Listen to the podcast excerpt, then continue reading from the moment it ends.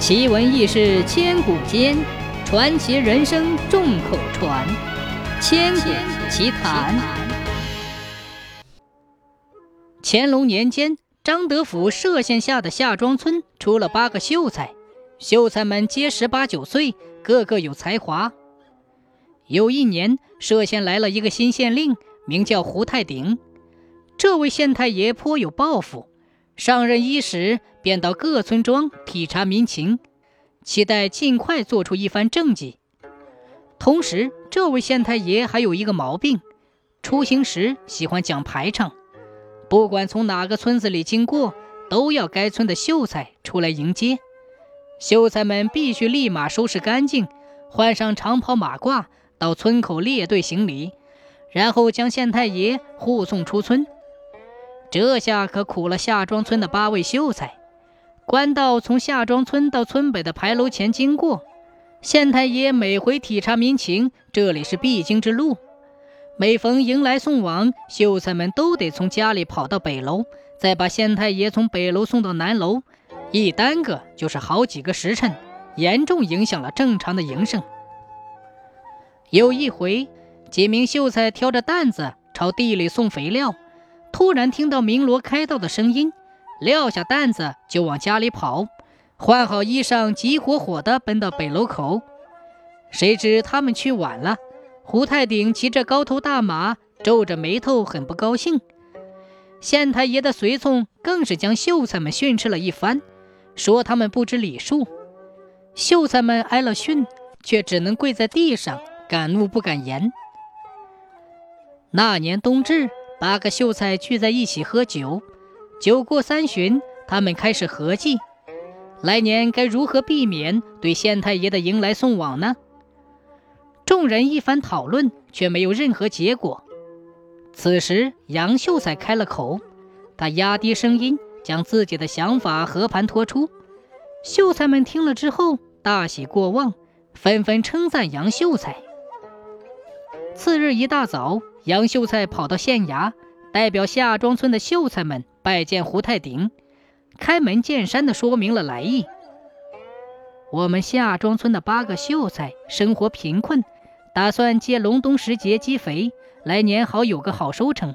考虑到大人最近不会到各村子里体察民情，我们想借用大人的马来运肥，只需一天足矣。胡太顶一听，立即沉下脸来。没好气地说：“酸腐，酸腐！你们种田积肥，居然跑到县衙来借用我的马，是何缘由？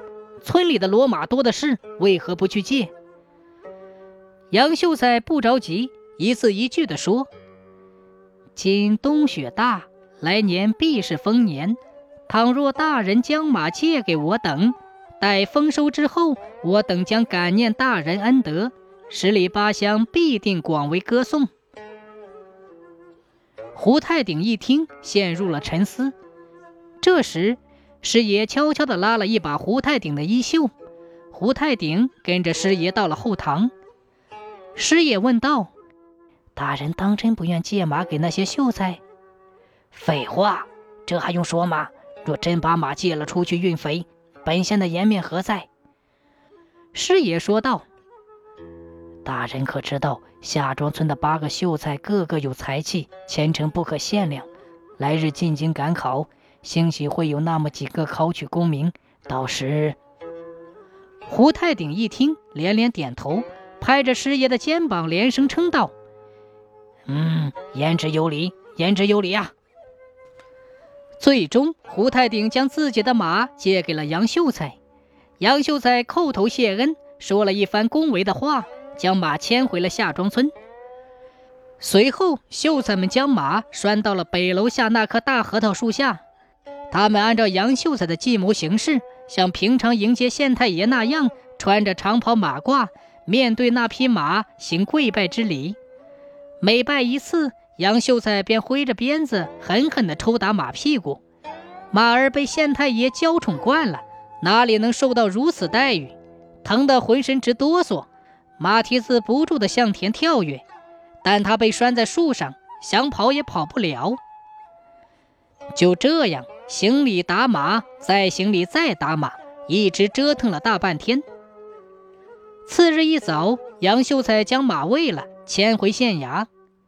几日之后，雪过天晴，胡太鼎骑马下去巡查，行至夏庄村口时，八名秀才早已立在北楼下那棵大核桃树旁等候了。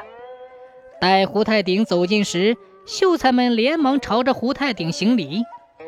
谁知秀才们刚弯下腰，胡太鼎的马像发了疯似的，撒开四蹄，狂蹦乱跳，向远处疾逃。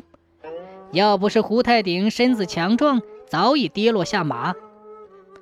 此后，胡太鼎几次从夏庄经过，那匹马都会发疯。胡太鼎不是傻子，很快猜中了其中的原委，高声的喝道：“哼，一定是那几个秀才给马做了手脚！哼，我饶不了他们！来人，把那八个人给我抓起来审讯！”师爷连忙阻拦，说道：“大人，我刚听到一个消息。”那夏庄村的八名秀才昨日写了一篇家文，歌颂大人将自己的马慷慨借给了他们运肥，实乃仁政爱民之举。据说此文已呈至张德府刘大人处，刘大人很是满意。胡太顶转怒为喜，哦，没想到这些秀才竟有如此心计，不可小觑啊！将来必有前程。师爷向胡太顶建议。老爷不妨顺水推舟，将那匹马送给夏庄村的秀才们作为奖励。胡太鼎沉思了一阵后，摆摆手说：“那几个秀才要的不是那匹马，而是免除频繁迎送的这一套礼节。罢了，从今日起，此礼节全免，那匹马就送给那些秀才吧。”师爷忙说：“老爷宽宏大度，前程无量啊！”几百年过去了，夏庄村依然流传着秀才借马的故事。